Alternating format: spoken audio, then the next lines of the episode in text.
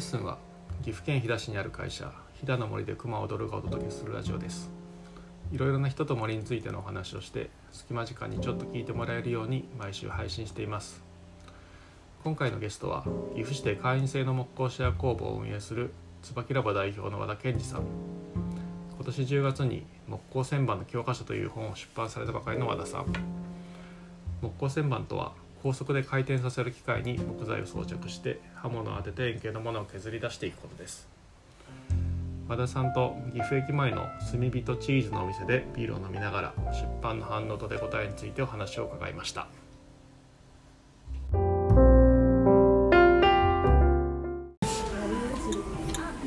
旋盤の本は、あの実際売り出したらすごかったんですよ、すごかったアマゾンでも楽天でも売り切れになっちゃあってはい。で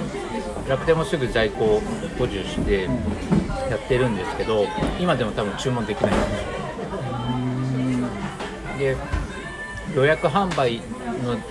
タイミングで注文した人も届くまでに3週間ぐらいかかってるだ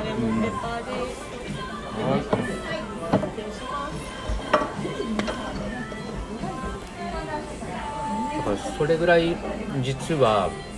みんな求めてたっていうのもあるし、あの旋盤人口がいたっていうことと、あと隠隠れ隠れじゃないまだはい。頭角を表してない。旋盤頭頭角。角頭角じゃないですね、予備軍。旋盤に興味がある人が。そうなんですで旋盤持ってないけど買う人が結構いるんですよ。うんうんで読んでから判断しようっていう人がいるみたいで,、うんでそれで結構何人かあの直接電話かかってきて、で本買ったんだけど、あの興味あるんだけどみたいな人がいて、なので旋盤、まあ、知ってる人は知ってるんだけどまだ知らない人は知らない、でけどすごく潜在需要があるなっていうのは、実際本を出してみて実感してるところですね。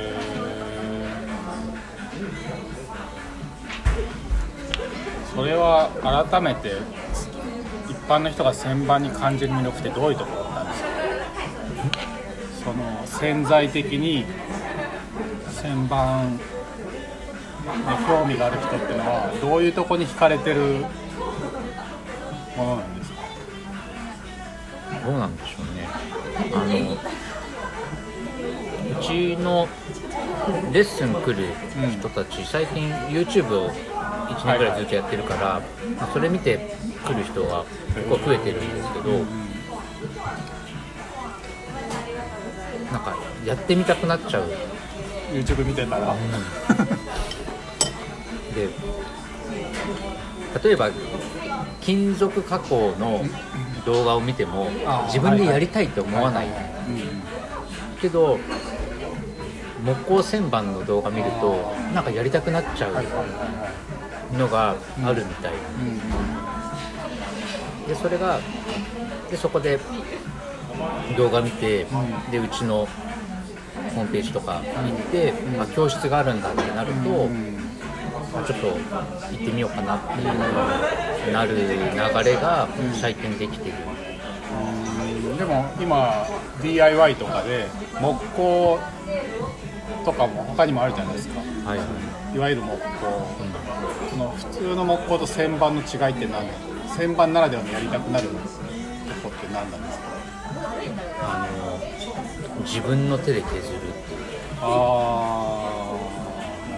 自分の手で削るっていうところと、あと物ができるまでが短い。普通の木工例えばテーブル作りたいってなると、うんまあ、天板を作って、足の方も作って、うん組み合わせてみたいな、うん結構時間かかる。けど、旋盤でお皿作ろうってなると、数十分で1枚できるっていう気軽さはすごい魅力だと思う、ああ確かにあと自分の手で作る時のなんかこう振動とかが伝わってる感は確かにあの動画とか見てると分かるかもしれないですね。だから自分がこの刃物を動かして、うんその刃物を動かした通りに削れていくんであ多分普通に機械とかで板を削って切ってってやるとチュイーンと削ってっていうなんか自分の手で削ってる感じもないですし。かといってノコギリとか手道具でやっていくのはそれはそれでいう。いい良さがあるけどやっぱ大変だったり時間かかったりするから程よい。そうなんですよね。えそのそういう反応は老若何人ですか？老若男女です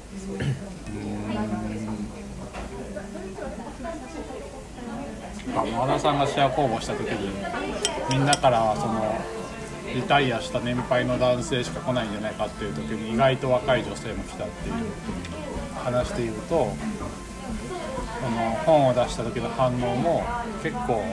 まんべんなくてこの層が多いとかっていうことはなく本本からは分かんないですけど、うん。改めてシェア工房の,、その今会員さんとしている人の属性をうんまとめたんですよ、はいこの間そしたら実は例えば50代60代のその年配の世代よりも30代4020代から40代の層の方がはいはい。圧倒的に多い。圧倒的に。圧倒的に多い20代、30代、40代が、えっと、4割超えしていてじゃあ半分近くって言ってもいいで60代以降は少ないんですよね。極端に少なくなる。なのでどちらかというと、まあ、30代40代がすごい多いんですけど、その現役世代の方が求めてるなるほど。あの仕事を終えて、まあ、趣味としてやろうっていうよりは仕事をしながらとかそう。でそのものを作ってでそれを自分の暮らしに使ってっていう風にそういうのを求めてるのが現役世代の方が多いんじゃないかな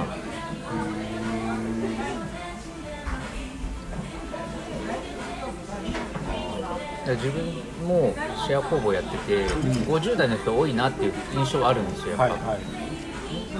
なんですけど改めて整理してたら、20から40が多かっ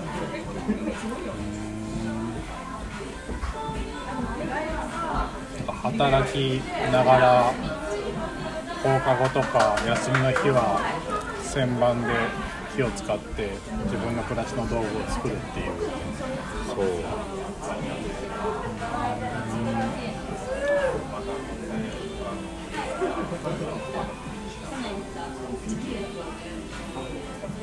それ今データを見てますか？データを見てる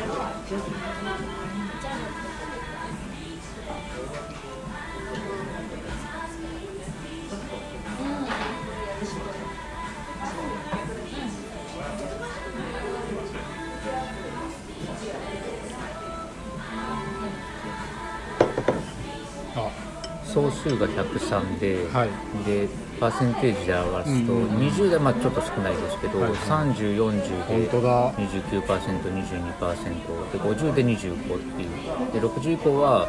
1桁。うーん。特にその30がダントツで多いっていうこの3040だけで見るとあだから4割超えて本当に現役世代って感じですね。そうで20代も含めると半数超えてるん。で、でこの人たちは今ちょっとちらっと見ましたけどそのずっと趣味でいいのかそれとも最終的には作家になりたいのかっていう、ほとんどが趣味。うん。で副業として売れるものを作りたいっていう人もいて作家志望っていうのはちょろっといる。え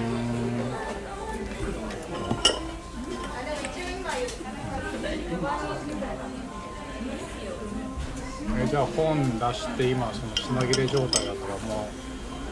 う増刷をするんですか？や実際売れてるなっていう感じはありますけど、何冊売れてるかは分かんないんでああそうなんだ増増刷かかるぐらいまで売れてるかどうかは分かんない。んでなるほど。アマゾンとかでは買えない。まあ12ヶ月後に本当だ。へえ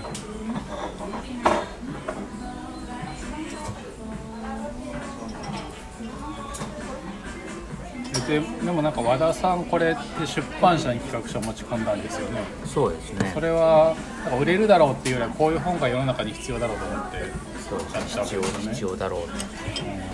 じゃあ思った以上に売れてるっていう感じなんですそうですね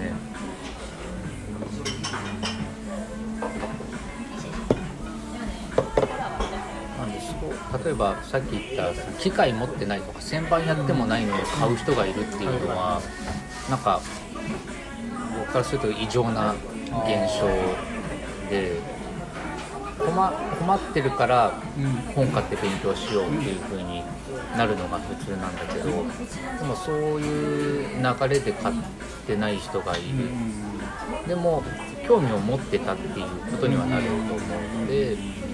まあ、自分で器を作る木で作るっていうことに対して何かしらなんか憧れがあったりとか。で、まあ、それをちょっと一回本買ってみてどういうものか見てみようっていう感じの人もいるんだなっていうのは驚きで。そういう人たちが本当に旋盤の人口になっていけばより木も求められていくしそれこそ今まで溶剤になれなかった木もそういうところで生かされるようになるし、僕なんか分かりました？旋盤はちょっとまだ分かんないですけどはい、子供の頃ファミコン買ってもらえなかったけどゲームの攻略も買って。妄想でこう遊んで。攻略本で満たしていくっていう。斬新ですねそれ。でもそういうことですよね。でもなんかちょっと前に流行ったあのななんだ丁寧な暮らし的なライフスタイル雑誌も別にみんな何か道具を買う時の参考なカタログ的に買うだけ人もいるかもしれないけどそうじゃなくて全然買うつもりもないしそんな生活はできないけどなんかこんな生活してる自分を妄想するために買うと同じで妄想そうですそうね妄想そうそうそうそうそうそう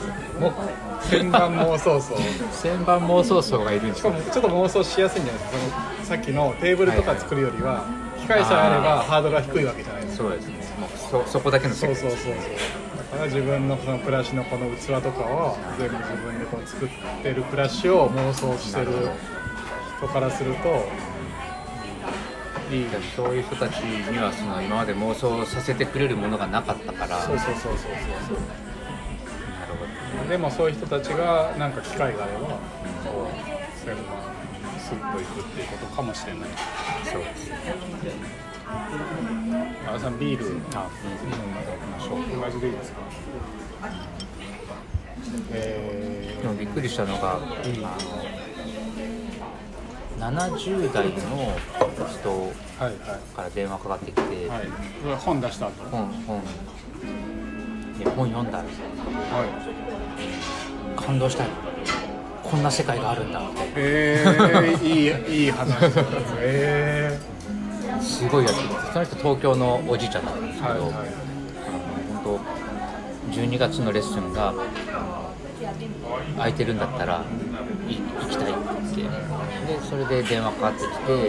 てで空いてますんでいいですよって言って、で今日あの家族に反対にあったから行けない。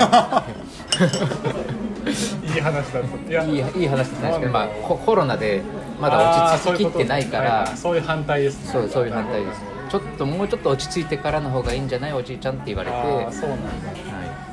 えー、さっき和田さんに12月の枠が空いてるって言われて行くつもり全然なかったけどそのおじいちゃん来るなら行こうかなと思ったのに 残念ですねえー、え何に感動したんですか？おじいちゃん。その人はうん。仕事として、うん。あの器とかを販売してるらしいんあですよ。はい。はで、まあ、器を仕入れてん販売するっていう仕事をしているんだけど、まあ、木の器ってあるってことと、うんうんで自分で作れる。ああすいません、はい、生ビールを2つ。生ビール二つで、はい。はい、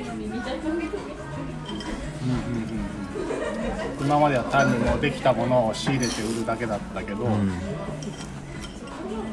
こんな世界があるんだみたいな。なんかまあ器つながりに興味を持って手に取って読んでくれたってこと、そうです。ね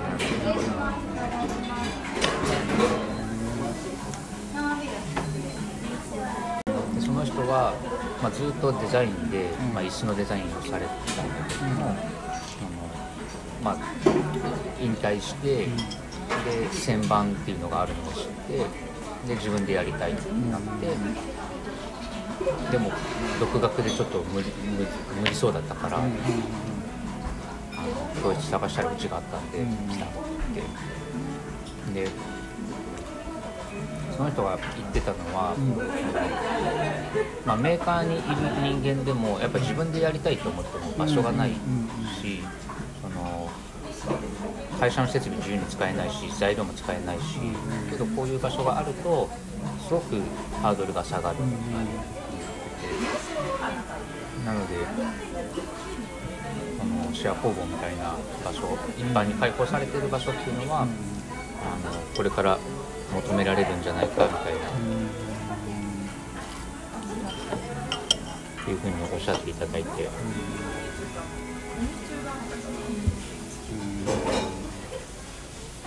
旋盤っていうのが一番そういうことがやりやすいっていうことだけどだからみんな旋盤をしたいっていうよりはそういう自分の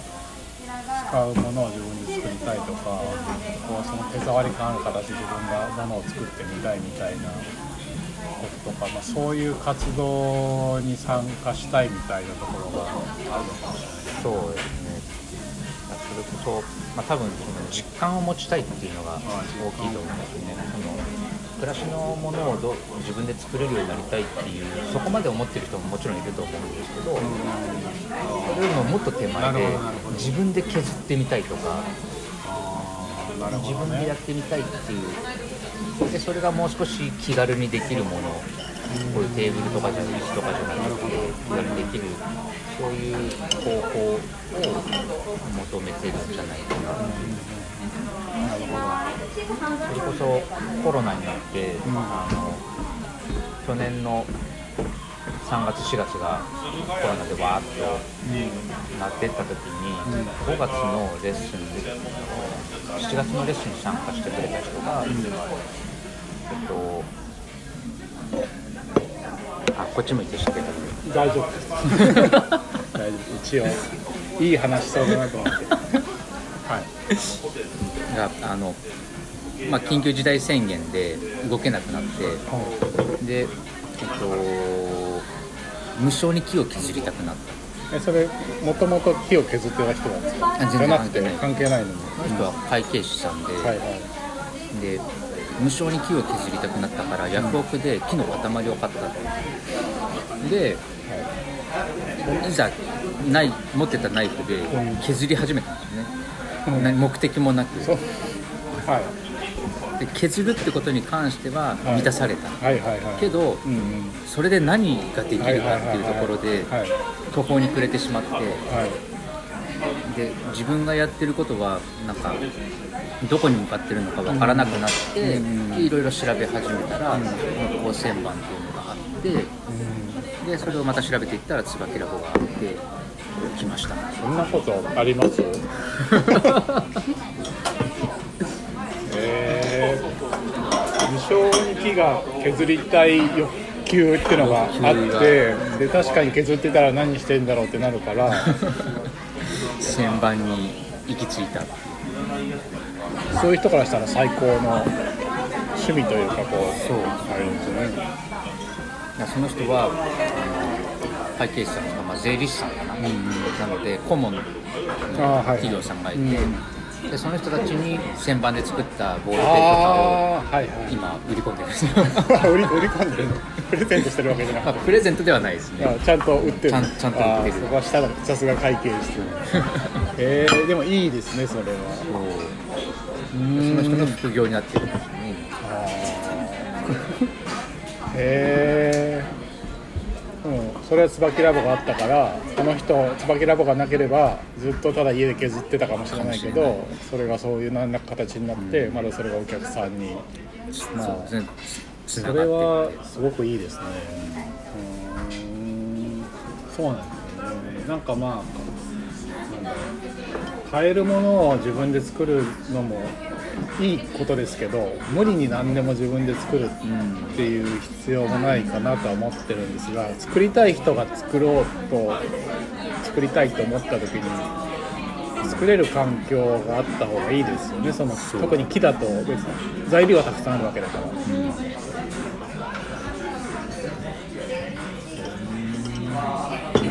それいい話ですね。それこそ僕らはまだ森に近い位置にいるんで、まだ入手しやすいじゃないですか、今から本当に例えば都会に住んでる人が旋盤やりたいって言って機械分かったけどじゃあ木ってどこで手に入れればいいの本当にないと思うんですよね。まあ生えててもね木が取り出せないですよねそれは。じゃあそこは結構やっぱり課題としてこれからもっともっと大きくなってくると思うんでなので、まあ、飛騨熊、まあ、飛騨市でやっている小径木も含めてそういう材料を旋盤用途で出していくっていうのも、こうありだと思うんですよね。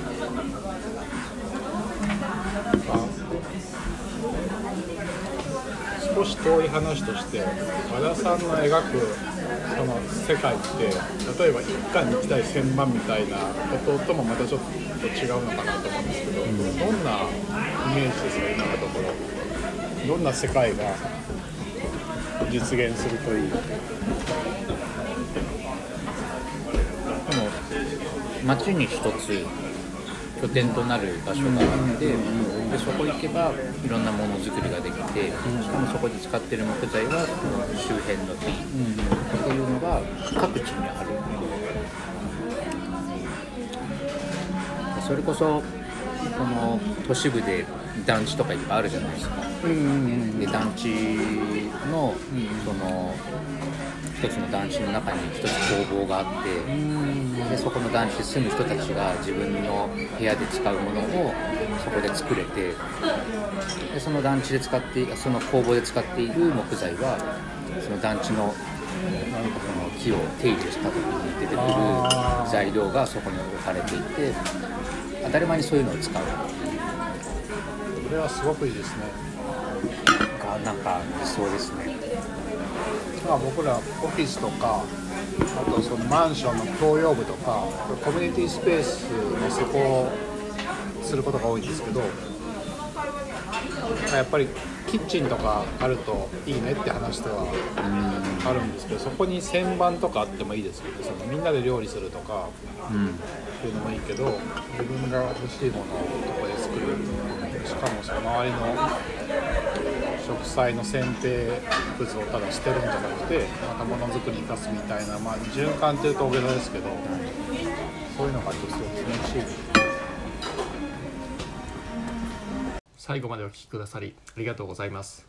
続きは1週間後に配信予定です。どうぞお楽しみに。